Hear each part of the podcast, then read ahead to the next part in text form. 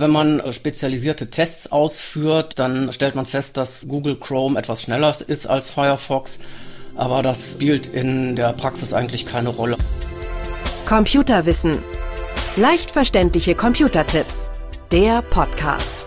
Herzlich willkommen, ich bin Uli Harras und verbunden mit der Chefredaktion von computerwissen.de und dort mit Achim Wagenknecht. Hallo Achim. Hallo Uli. Browser. Firefox oder Chrome. Also, worum geht's da eigentlich, Achim?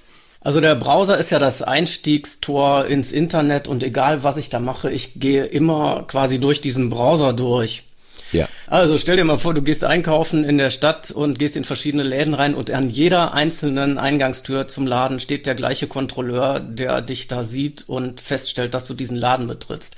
Ah. So muss man sich das vorstellen. Wenn man im Internet ah. unterwegs ist, ist, geht man halt immer durch die gleiche Eingangskontrolle durch. Und da sind natürlich Konzerne wie Google oder Microsoft oder auch Apple scharf drauf, da die Daten zu sammeln und damit Geschäft zu machen. Also vor allem Google ist da ganz vorne dabei. Es werden also grundsätzlich oder es ist möglich, dass beim Benutzen des Browsers meine ganzen Daten, wo ich hingehe, was ich mir anschaue, was ich kaufe, das kann alles gesammelt werden. Das kann alles gesammelt werden, das ist richtig. Jetzt muss man allerdings fairerweise dazu sagen, die Funktion, dass alle Adressen gesammelt werden, ist in Chrome vorhanden. Mhm. Google Chrome kann also alle Seiten, die ich besuche, die Adressen an Google senden. Ja. Aber fairerweise muss man sagen, dass das standardmäßig ausgeschaltet ist. Die wollten das vor sechs Jahren einführen, haben dann Ärger gekriegt und haben es dann doch lieber ähm, ausgeschaltet gelassen. Wer das möchte, wer sich also mit Haut und Haaren an Google verkaufen will oder verschenkt, man kriegt ja kein Geld dafür, der kann das einschalten und sich da ganz nackig machen und alle Adressen an Google schicken lassen. Aber wer macht das? Warum sollte man das wollen? Ja. Genau. Welchen Internetbrowser empfiehlst du grundsätzlich? Also ich empfehle grundsätzlich immer den Firefox, ganz einfach, weil das ein Open Source Browser von einer Stiftung ist. Das ist also Non-Profit, das ist eine gemeinnützige Stiftung, die wirklich nur im Sinne der Verbraucher arbeitet und wo keine kommerziellen Interessen dahinter stehen. Mhm. Und das sieht man dann auch ganz praktisch, wenn man in die Einstellungen guckt oder was der Browser so macht. Und dann kann man ganz klar erkennen, dass hier die Interessen der Verbraucher vertreten werden. Greift denn äh, Google Chrome wirklich zu viel Daten ab? Der scheint ja manchmal ein bisschen schneller zu sein als Firefox, ein bisschen schlanker zu reagieren oder liege ich da auch falsch? Ja, wenn man äh, jetzt so äh, spezialisierte Tests ausführt und ganz genau nachmisst, dann stellt man fest, dass Google Chrome etwas schneller ist als Firefox.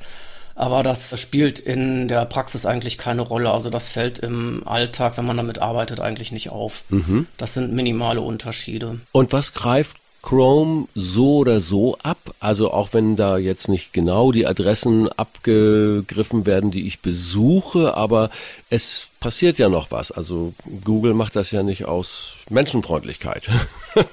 ja, ja. Also Google Chrome ist grundsätzlich weniger restriktiv, was Werbemaßnahmen und Werbenetzwerke angeht. Also ah. ähm, damit verdienen die ja ihr Geld, dass also diese sogenannten Cookies gesetzt werden. Das heißt, mhm. ähm, ich kriege jedes Mal einen Stempel, wenn ich eine Seite besuche und diese Stempel werden dann auch von den verschiedenen Anbietern Facebook, Amazon und wie sie alle heißen, äh, untereinander ausgetauscht über verschiedene Werbenetzwerke so dass man also kreuz und quer durchs Internet verfolgt werden kann. Und diese ganzen Techniken, die sind bei Google grundsätzlich freigeschaltet im Chrome, während Firefox die von vornherein zumindest teilweise blockiert. Und die Großen, glaube ich, tauschen das auch untereinander aus. Das ist ja eine heiße Ware. Weil ich, ich, ich ja, ja. höre immer wieder, ich war im Internet auf der und der Seite und bumm, mhm. kriege ich auf Facebook ähnliche Werbung. Das sind manche Leute ja, genau. immer ganz erstaunt. Die sagen, nö, so läuft das heute. Genau, also ich kaufe einen Rasenmäher und krieg dann wochenlang immer wieder Werbung für Rasenmäher angezeigt. Also spannend oder auch kritisch wird's ja dann, wenn man irgendwelche äh, gesundheitlichen Probleme hat und vielleicht irgendwelche ja. sich mal informiert über was weiß ich, Blaseninkontinenz oder sonst irgendwelche Dinge, die nicht unbedingt jeder von einem wissen muss. Ja. Und wenn das dann im Browser auftaucht und dann geht vielleicht mal ein anderes Familienmitglied da ran und stellt dann fest, oh Papa, was hast du denn da? Ne? Und so was, also das ja. äh, muss ja nicht Nein. sein. Und äh, man hat auch immer wieder Befürchtungen, dass diese Daten irgendwann auch für Versicherungen zum Beispiel verkauft werden. Und die können sich dann so, ne, sie können sich, die sagen natürlich ja, wenn du gesund lebst, dann zahlst du nicht so viel, aber das Umgekehrte, wenn wir feststellen, dass du irgendwie was, ne, machst, was uns nicht gefällt, dann zahlst du auf einmal mehr. Das ist nicht ganz unbegründet, oder? Bei Autoversicherungen gibt es ja schon solche Ansätze, dass da irgendein Messgerät ins Auto installiert hm. wird, dass das Fahrverhalten protokolliert, also die Beschleunigung, wie schnell man beschleunigt, wie scharf man bremst oder bremsen ja. muss, auch wie oft man Vollbremsung machen muss und das wird dann an die Versicherung gegeben und wer so ein Gerät sich installiert, kriegt dann einen Rabatt, einen rabattierten Versicherungstarif. Also solche Ansätze sind eigentlich brandgefährlich. Oh, oh, oh. Gut, wir können was tun. Beim Browser zumindest können wir regelmäßig säubern. Was würdest du da vorschlagen?